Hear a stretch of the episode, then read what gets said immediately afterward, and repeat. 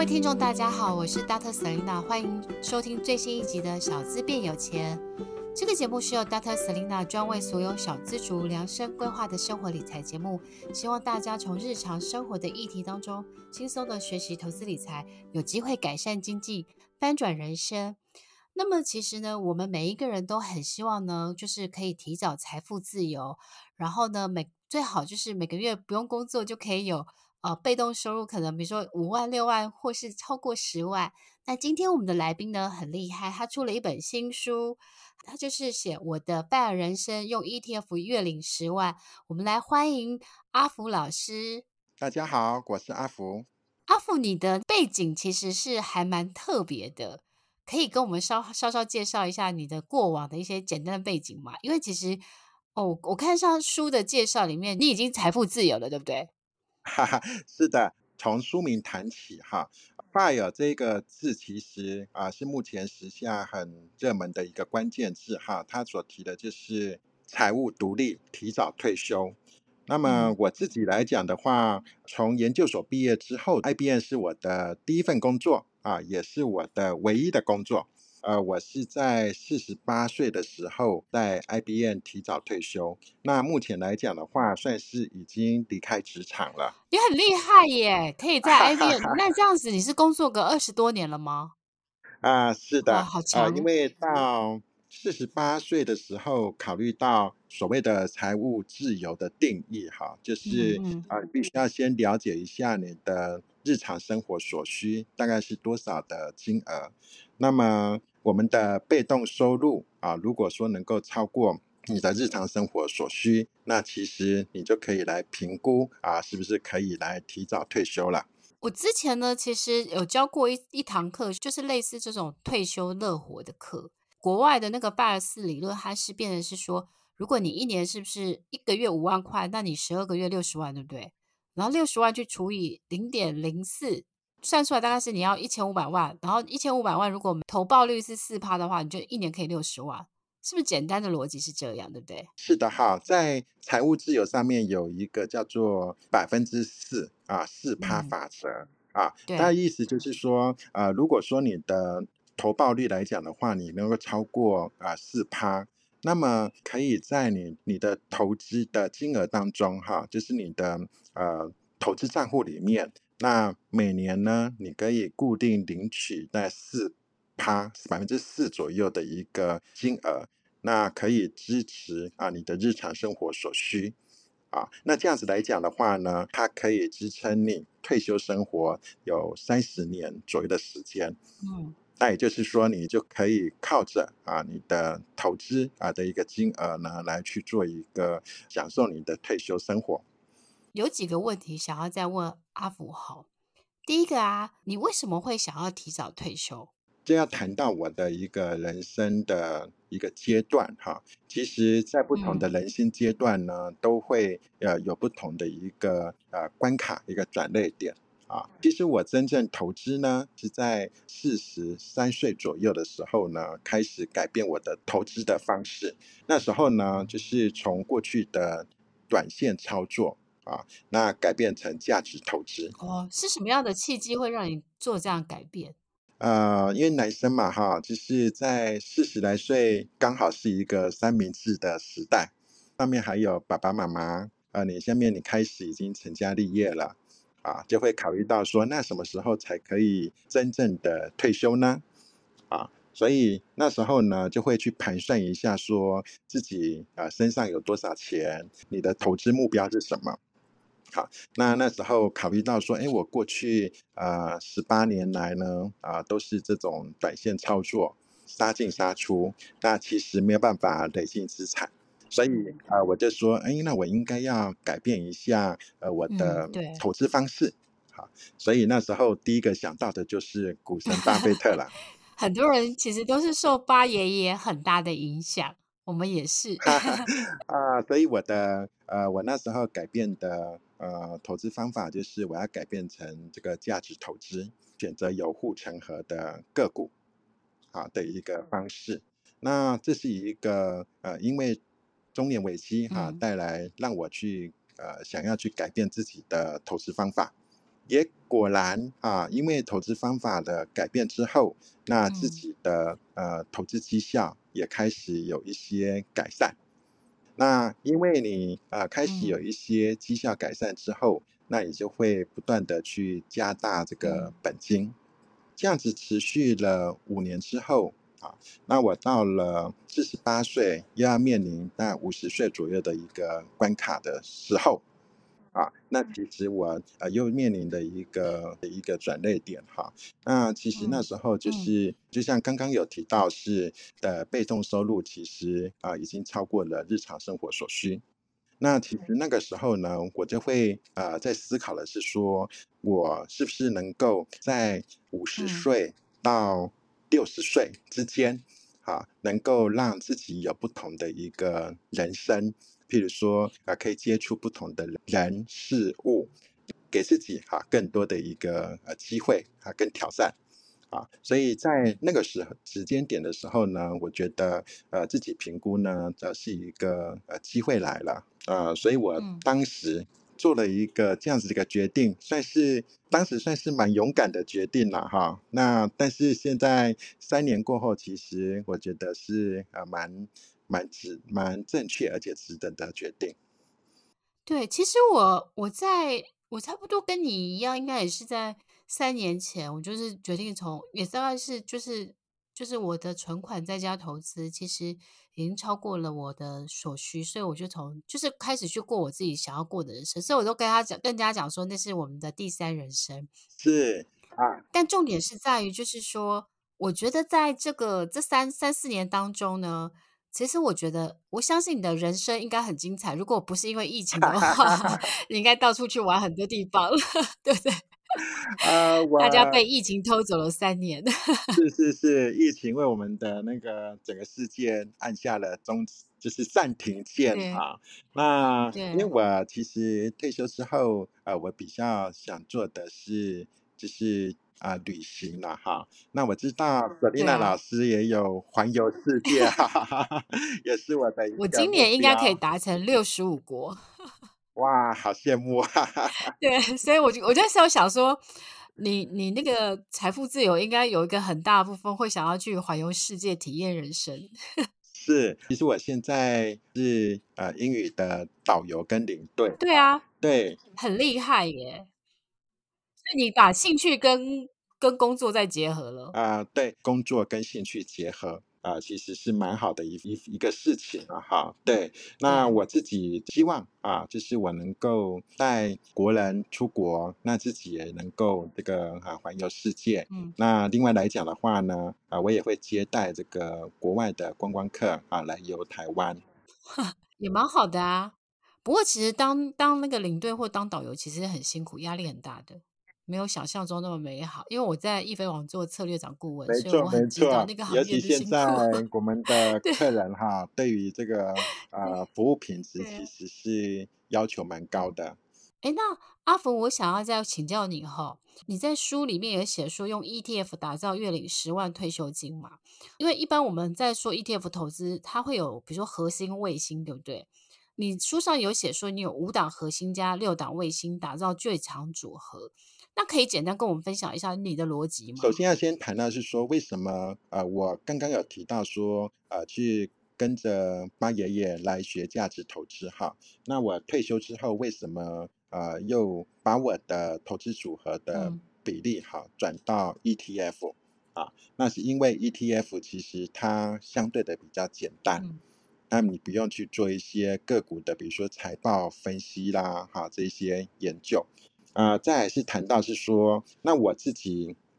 啊的一个投资组合哈，核心的 ETF 啊，我会是以市场型的 ETF 为主，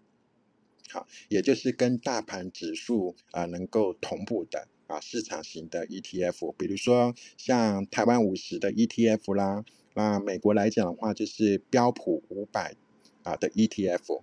那又或者是。啊，像全世界股票 ETF、全世界债券型 ETF，那这是啊，我会把它列为是核心的 ETF。啊，那另外两个类型哈，我是把它列为啊卫星的 ETF。啊，那这个会包括了高股息的 ETF 以及债券型的 ETF。那这两个类型的话呢，嗯、我主要就是把它当做能够领它的一个配息来使用的。嗯、啊，那因为现在的 ETF 啊、呃、种类啊、呃、很多，非常多，对，而且高配息现在有四档，也太多了啊。我以前每一次新的 ETF 上来，我如果因为我有在教 ETF 嘛，所以我就会就是如果它的呃投信跟主题是我觉得不错的，我都会认。然后我就会用真金白银来去测试说，啊、那个就是他基金上面写的收，就是写的报酬率跟实际上它上市之后的效果这样子。但是因为现在太多了。多到我没办法每一档都认了，所以我想所有的小资主应该都有那个困扰，就是以前大家都会觉得说啊，选股好困难，一千七百档，现在没有想到 ETF 也两百五十多档，有两百块五十多档了，所以其实也有一种选择困难。所以我想要问阿福，就是说你刚刚讲的五档核心，所以你的核心就是比较像是大盘型的 ETF 啊，是啊，我们啊，其实这个是啊，跟着我们的。指数基金之父约翰伯格哈，他的一个理念啊，那啊、呃，他的理念主要就是在谈是说，其实啊、呃，真正在呃指数型基金的一个投资哈，它的三个呃条件哈，第一个的话的选择，第一个的话呢，就是啊、呃，能够选择跟呃市场啊同步的大盘指数型的一个基金。那第二个来讲的话呢，呃，我们要选择这个低成低内内扣成本的基金。那第三个的话呢，就是长期持有，啊，买进持有，啊，这是约翰伯格的一个理念，啊。那其实我的呃核心的 ETF，其实像这五档哈，它都是能够符合这样子一个条件，啊，因为我的理念是在是说，呃，现在。太多的 ETF 了，其实呃，比如说我们都会看到有，比如半导体型的 ETF 啦，哈，或者是 ESG 的 ETF 啦，啊、呃，这或再或是这种低碳型、低碳啊、呃、为主题的 ETF，那其实它啊、某种成分来讲的话呢，它跟个股的选择啊，其实也很类似啊，你必须要去。啊、研究一下啊，这个啊类股啊，它的一个啊未来的趋势啊，但是呢，这种啊主题型的 ETF 哈、它的它还是会啊有一个啊跟景气啦啊，或跟这风潮有关。那买进这种大盘的指数型 ETF 呢，就啊相对的就更简单了。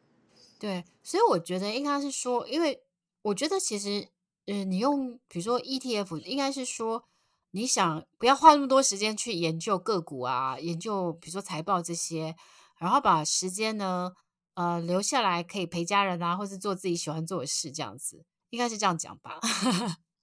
是，所以，所以我想就是啊、这也是我们啊、投资人或者是小资族哈，啊、呃，或者是我们讲啊、刚接触股市的人。啊，其实我们都会呃建议说，呃，它能够以啊这种呃跟大盘啊指数同步的市场型 ETF 啊来来呃做它的投资。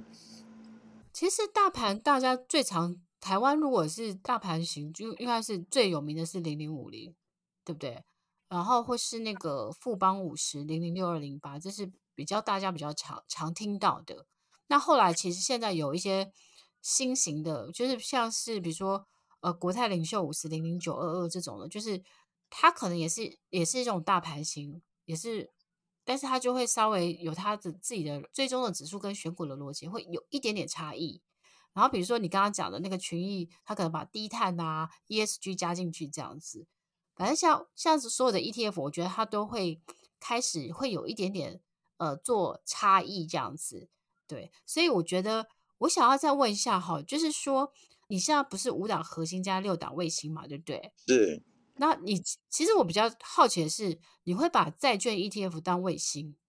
那这个逻辑是为什么呢？啊、呃，第一个来讲的话呢，就是现在的啊、呃、债券型 ETF，其实它的呃，殖利率都蛮高的了。对，因为破底了。尤其现在，对，就是殖利率创新高，然后股价创新低。对，对那所以啊、呃，其实呃，到目前现阶段来讲的话，债券型 ETF 啊、呃、是蛮好的一个买进的时机哈。原因是在于是说，嗯、呃，你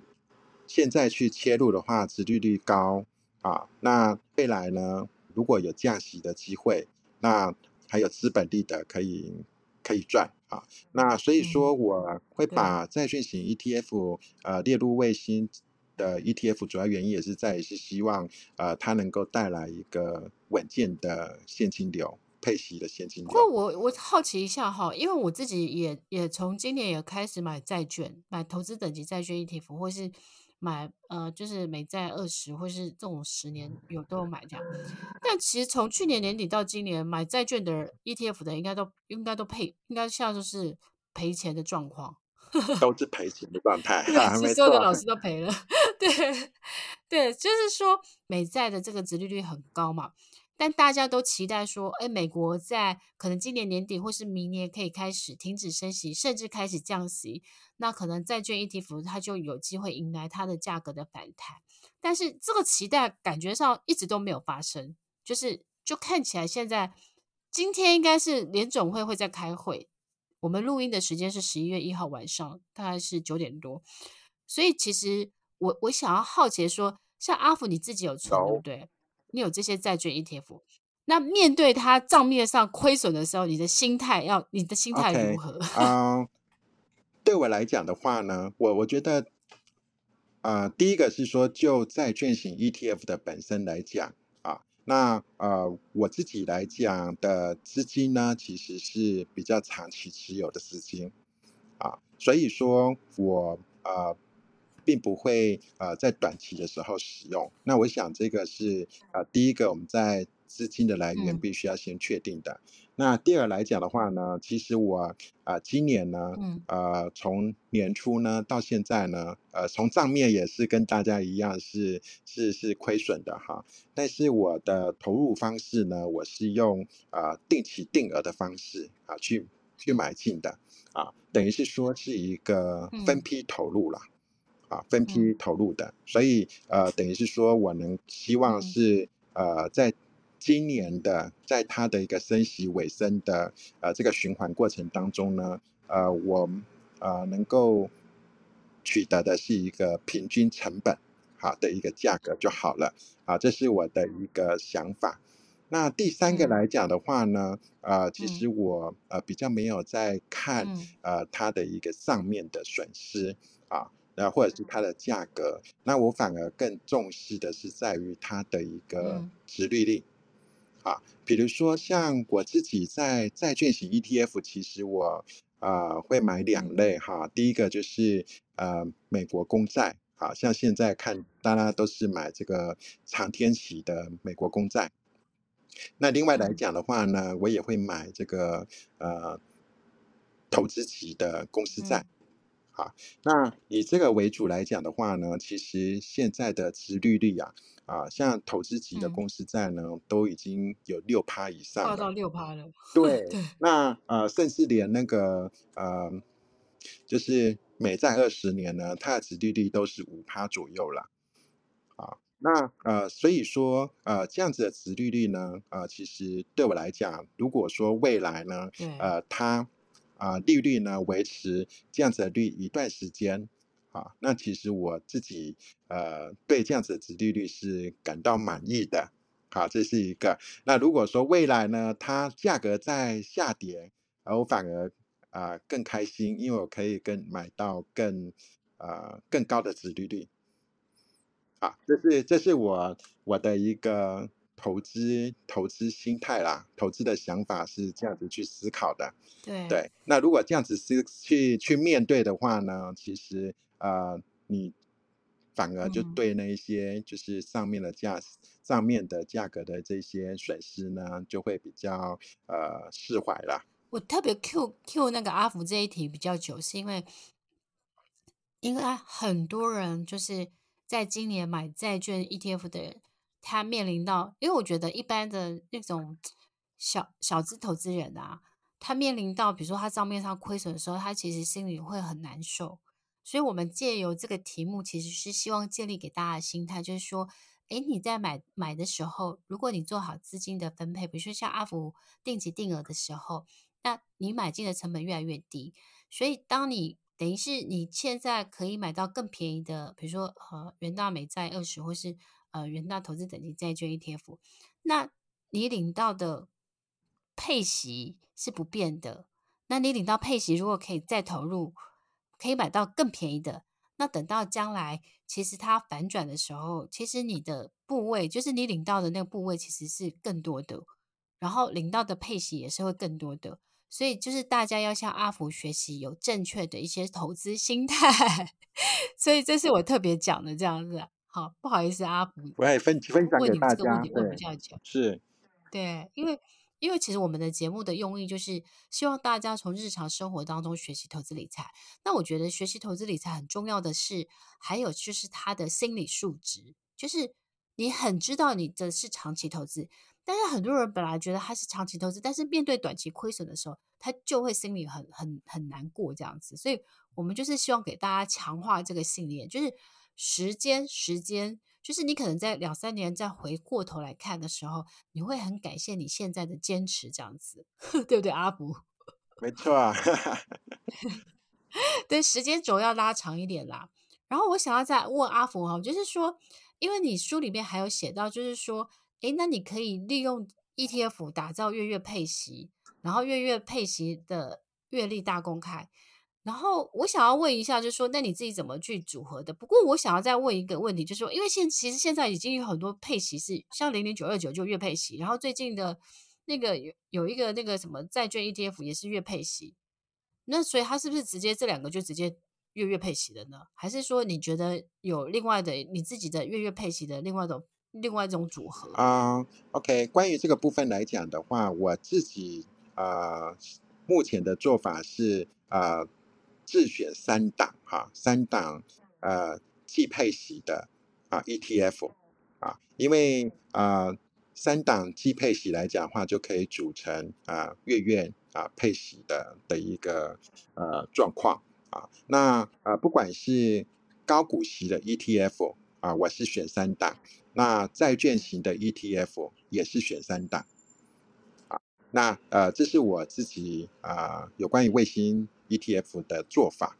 那为什么我是这样子来做哈？呃，第一个来讲的话，就是其实呃高股息的 ETF 啊、呃，就以呃我们我我自己在选的这三档呢，其实它也有啊、呃、不同的呃就是追踪指数。啊，那也有不同的，就是好奇的可以问一下，你你的是哪三档吗？哎，没有问题哈。呃，我第一档是这个元大高股息零零五六吗？零零五六啊，我们最最老牌的啊。那大家都知道说，它主要是呃比较有呃预测性质的，预测未来，预测未来的啊，这是呃第一种形式。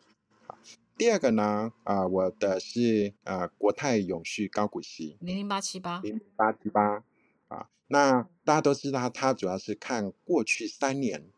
啊的一股利殖利率的状况。啊，所以呃一个是我们啊、呃、开车的前照灯，一个是后照镜。啊，它有这种呃瞻前顾后的做法。啊，那第三个来讲的话，我是啊。呃元大的台湾高息低坡零零七一三啊，那它的一个呃一个特质是说，呃，它啊、呃、满足两个条件，一个是高息利率，第二个来讲的话就是低波动率啊，低波动率。零零七一三吗？是的，零零七一三。OK，那这样子来讲的话呢，这三档它刚好可以组成就是呃月月配息。好的一个组合，好，那呃，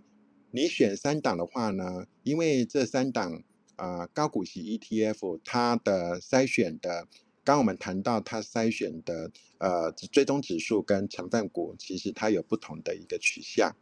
啊。那当我在选三档的时候，其实我也呃做了一个呃分散的分散风险啊的一个效果，这是我主要的考虑。那相较于这个呃现在新发行的 ETF 都是标榜这个呃月月配息啊，月配息好的一个 ETF，那我自己的。呃，习惯是呃，不管是呃新上市的个股，或者是新上市的 ETF，我都会看它呃观察一年啊，我会去看一下说它实际上的呃配息配不配得出来啊，那它的一个配息呃的一个状况是不是稳定啊？那目前呢，就是。啊、这些新上市的 ETF 其实都啊刚成立啊，所以我自己也都还在观察当中，所以我呃我目前是还没有实际上去买这个呃月配息的单档单一档的 ETF。好，那阿福，我最后想要再问你一个问题哈，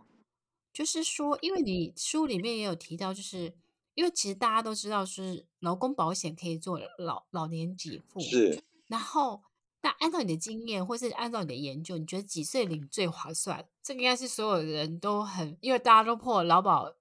会破产。啊、呃，我们我们讲的劳保给付应该是啊、呃，就是老年年金，就是六十五岁领的那一笔嘛，哈。那一般人啊、呃，一般人啊，呃、对，所以大家在研究说几岁领？对对对，一般。